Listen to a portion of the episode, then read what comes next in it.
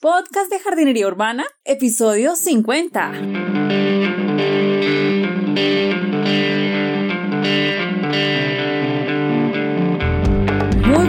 A todos y bienvenidos al podcast de Jardinería Urbana, un espacio para encontrarnos con las plantas, la jardinería, los huertos, las macetas, los sustratos y muchas cosas más en la ciudad. Soy Carolina de niaflora.com. N e e a flora.com. Bueno, si tienen cualquier duda, comentario, sugerencia, cualquier cosa que me quieran decir, lo pueden dejar en el formulario de contacto que encuentran en niaflora.com barra contactar. También recuerda que si quieres recibir información de cada cuanto publico un artículo del blog, un capítulo del podcast, un nuevo curso, bueno, cualquier cosa que esté haciendo, ya saben que pueden suscribirse a la lista de correos que encuentran en niaflora.com barra tips o bueno, niaflora.com slash tips. Y si quieres encontrar las notas del programa que están asociadas a este capítulo del podcast o al resto de capítulos del podcast, puedes dirigirte a niaflora.com slash podcast o barra podcast. Entonces empezamos este año con toda la energía, vamos a, darle más alegría a nuestras casas. En este capítulo les iba a hablar un poquito de los fertilizantes el compost y demás, pero no quería abrumarlos con tanto contenido tan denso, entonces voy a parar ese tema por un momento y después lo retomo. Hoy quiero darles seis plantas con flor que son ideales para el interior de nuestras casas. Las flores alegran mucho los espacios, nos dan color, nos dan vida a los espacios. Entonces, ya sea que quieras tenerlas para tu casa o las quieras regalar a alguien especial. Entonces, muchas de estas plantas de flor son la causa de que muchas personas le cojan cariño y se aficionen a las plantas y bueno, así terminamos con otro jardinero urbano. ¿Por qué esta lista de plantas? Bueno, sucede que en otro capítulo yo les mencionaba acerca de la influencia de la luz en las plantas. Bueno, es uno de los primeros capítulos que hice y ahí les contaba que la luz es muy importante porque les permite a las plantas pues hacer su propio alimento y tener energía suficiente. Entonces también les decía que normalmente las plantas que producen flores así bonitas y hermosas y de todos los colores y a toda hora necesitan bastante energía. Por ende, la gran mayoría son de sol. Por eso se colocan mucho en los jardines, en los balcones, en lugares que están totalmente expuestas al sol para que ellas reciban la mayor cantidad de energía para poder producir esas flores que requieren tanta, tanta energía para ser producidas. Entonces, la gran mayoría de plantas con flor, infortunadamente, no se dan muy bien en nuestras casas porque no les llega la cantidad de energía suficiente. O sea, es muy probable que sí sobrevivan, o sea, la planta como tal da hoja, pero nunca florece. Porque eso siempre me preguntan, no, yo tengo esta planta en la casa y nunca me florece, sino que se va a hoja, solamente me produce hoja, hoja, hoja, pero nunca me produce flor. Y entonces le empiezan a aplicar vitaminas y le empiezan a aplicar florescencia y desarrollo y bueno, para que les produzca flor. Y lo que hacen es quemarlas de tanto aplicarles cosas. Y muchas veces la solución no es esa, sino que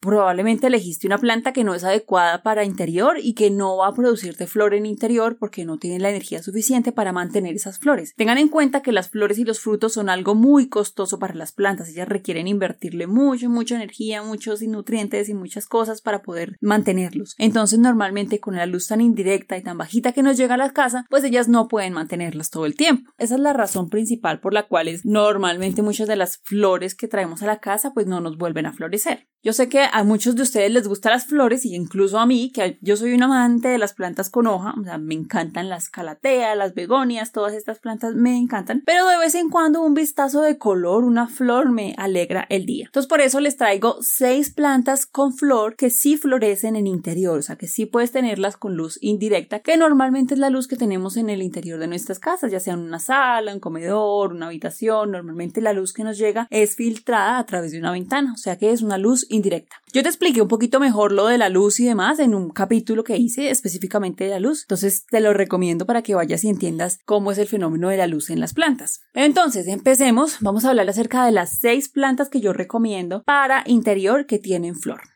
La primera son las primaveras o prímulas. Entonces estas son del género prímula. Hay muchas prímulas, de hecho es un género completo. Por ejemplo, está la prímula cubensis que produce una flor amarilla, pues esta no es tan común. Está la prímula malacoides que produce flores lila, rosa y es un poquito como más elegante. Está la prímula sinensis que vienen bastantes colores. Está la prímula obcónica que también es bastante común y es más grande, o sea, tiene unas hojas grandes y unas flores grandes, unos ramilletes. Sino que esta, la prímula obcónica, de algunas personas personas causa irritación en la piel. En un capítulo anterior yo les hablé acerca de los problemas comunes de cuando tenemos prímulas en casa y les hablé de ese fenómeno, entonces también se los recomiendo Ahí se los dejo en las notas del programa para que vayan y lo juroseen. Entonces, las prímulas, ¿cómo se cuidan? Bueno, las prímulas son una de las pocas plantas que producen flor en interior, o sea que ellas les gusta la luz indirecta. De hecho, la luz muy fuerte, si las sometes a luz muy fuerte, si las pones al exterior, se le empiezan a quemar los bordes, se le tornan como marrones. Entonces son ideales para interior, protegidas en nuestra casa.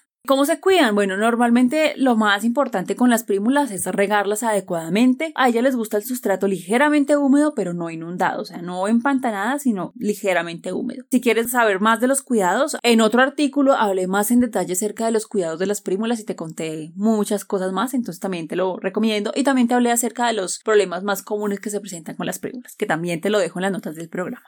La siguiente planta que te recomiendo, que tiene flores hermosas y también funciona en interior, son los anturios. Los anturios son una belleza porque a medida que van creciendo sus hojas maduras se van volviendo grandes y como con forma de corazón. Además las flores son espectaculares porque son brillantes y tienen como color rojo, rosa, blanco, bueno, muchos tonos diferentes. Hay muchos, muchos anturios, de hecho es un género, el género Anturium, pero las más conocidas son el Anturio andreanum y el Anturio scherserianum. Esas son las dos más comunes. El Anturio andreanum es el más común que van a encontrar y el scherserianum es uno que tiene las hojitas más pequeñas y las flores como con un rojo un poquito más, ah, más clarito, más suavecito. Entonces, en esta especie, en la scherserianum, el espádice se curva, se enrosca. También le llaman el Anturio helicoidal. Bueno, ¿y cómo se cuidan? Bueno, los anturios son nativos de las zonas tropicales y sobreviven muy bien con luz indirecta, por eso son perfectos para interior. A ellos sí les gusta el riego, ya les, les gusta el riego constante, es importante mantenerles el sustrato húmedo, pero vital, vital con los anturios escoger un sustrato especial para anturios. O sea, no vayan a escoger tierra normal, tierra de jardinería, no, es, especial para anturios, ya sea fibra de coco, puede ser eh, cascarilla o bueno, otra cosa que drene súper bien. Preferiblemente les encanta el ambiente cálido y húmedo, que haya humedad en el ambiente y el riego mejor si lo hacen con agua de lluvia o si es de la llave, pues que lo dejen descansar un poquito, unos par de días y con esa pueden regar. También en otro artículo les hice acerca de los cuidados de los anturios, que se los recomiendo, también se los dejo en las notas del programa o pueden mirarlo en otros capítulos anteriores del podcast, que ahí está. Entonces se los recomiendo, ahí hablo más en detalle de los cuidados de los anturios. Bueno, entonces la tercera planta que les recomiendo es la flor de la paz o Spatifilum. Esos son del género Spatifilum. Lo más particular de estas plantas es que tiene una flor hermosa,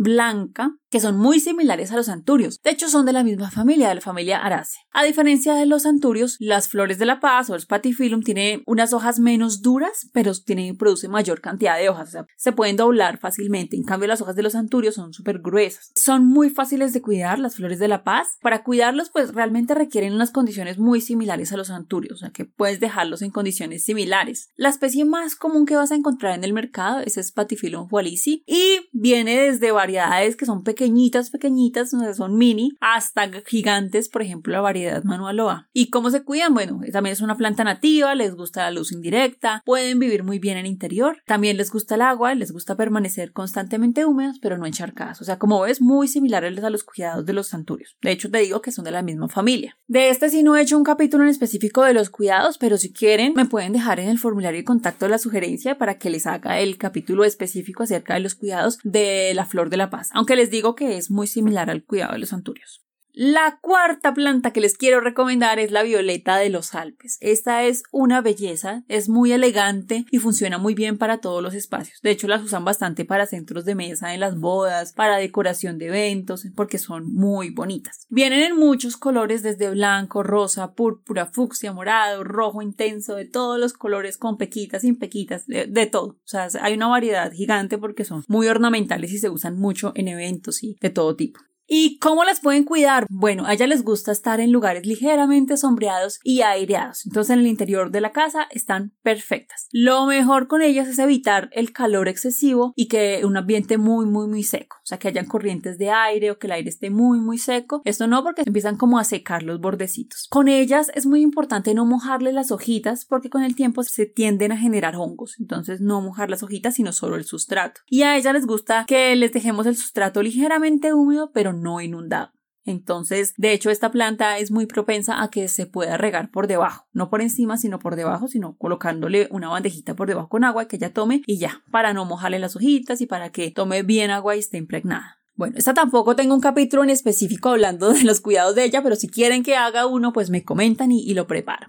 Bueno, la quinta planta de la cual les quiero hablar son las violetas africanas. Bueno, las violetas africanas son unas plantas súper bonitas, son muy delicadas porque tienen hojas peluditas y unas flores casi como todas perfectas. Entonces, estas plantas son ideales para espacios interiores. También tienen en muchos colores, pero normalmente son de color púrpura, rosa, blanquito. Son colores muy bonitos y muy crema, entonces son lindas. Ah, bueno, ellas sobreviven muy bien con luz indirecta, por lo cual también son ideales para espacios interiores. Y con ellas es muy importante regar solamente cuando sientas el sustrato y la sientas que está sequita. Y ya ahí riegas. A veces se le secan las florecitas y entonces las flores cuando se van secando pues las puedes retirar para que ya tenga más fuerza para producir más botones y más florecitas. Entonces esto también es una cosa de mantenimiento normalita. Dejan de producir flores y con el tiempo ellas vuelven y producen flores. Pero a pesar de que no tengan flores, con hojas son súper bonitas. A mí me encanta, yo las dejo por ahí y me encanta solamente verlas con esas hojitas redondeadas y todas peluditas. Me parecen súper bonitas sin necesidad de flor. Y con flor pues son espectaculares.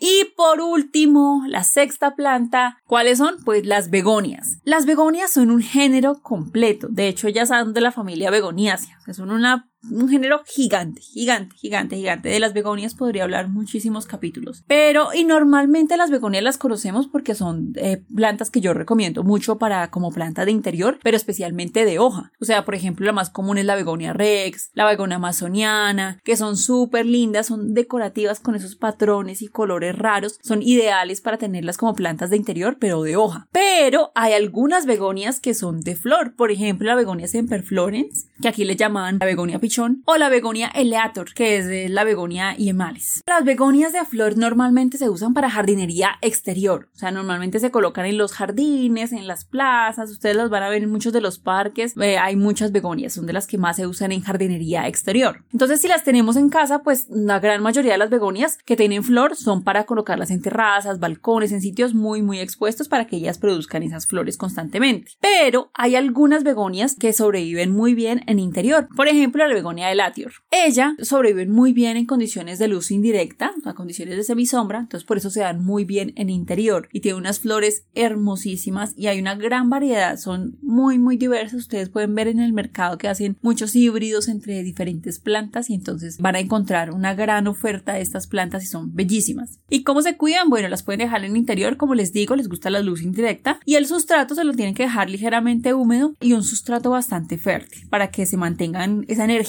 para producir flores. Y bueno, estas son las seis plantas que les quería recomendar. Bueno, realmente son seis géneros, porque es el género Primula, el género Anturium, el género Spatifilum, el género Cyclamen, el género San Paulia y el género Begonia. Entonces, realmente son géneros para dirigirlos a cuáles son las plantas que más les funcionan en el interior y que les producen flores, para que no se vayan a frustrar, que no, que es que acá en la casa no todas las plantas con flor que traigo no me vuelven a producir flores, sino que solamente producen hojas. Ya tienen seis alternativas muy bonitas para plantas de interior. Y hay una cosa que yo les quiero mencionar y es que normalmente muchas personas lo que hacen es que compran plantas con flores y cuando dejan de producir flores la botan porque piensan que ya se murió o que ya no sirve para nada. Y no, realmente esta planta si ustedes la cuidan lo suficiente, investiguen qué planta tienen y cómo se cuidan, las pueden mantener mucho tiempo, incluso puede que vuelvan a florecer. Entonces, bueno, aquí ya tienes seis opciones de plantas con flores para que alegres tu hogar y que mejores tu relación con las plantas. Entonces, bueno, si te gustó este capítulo o el resto de capítulos del podcast, recomiéndoselo a alguien que le pueda servir. Esto me sirve a que más personas lo conozcan y seguir motivada a traerles más contenido. Entonces, no siendo más, me despido y sigamos cultivando juntos en la ciudad.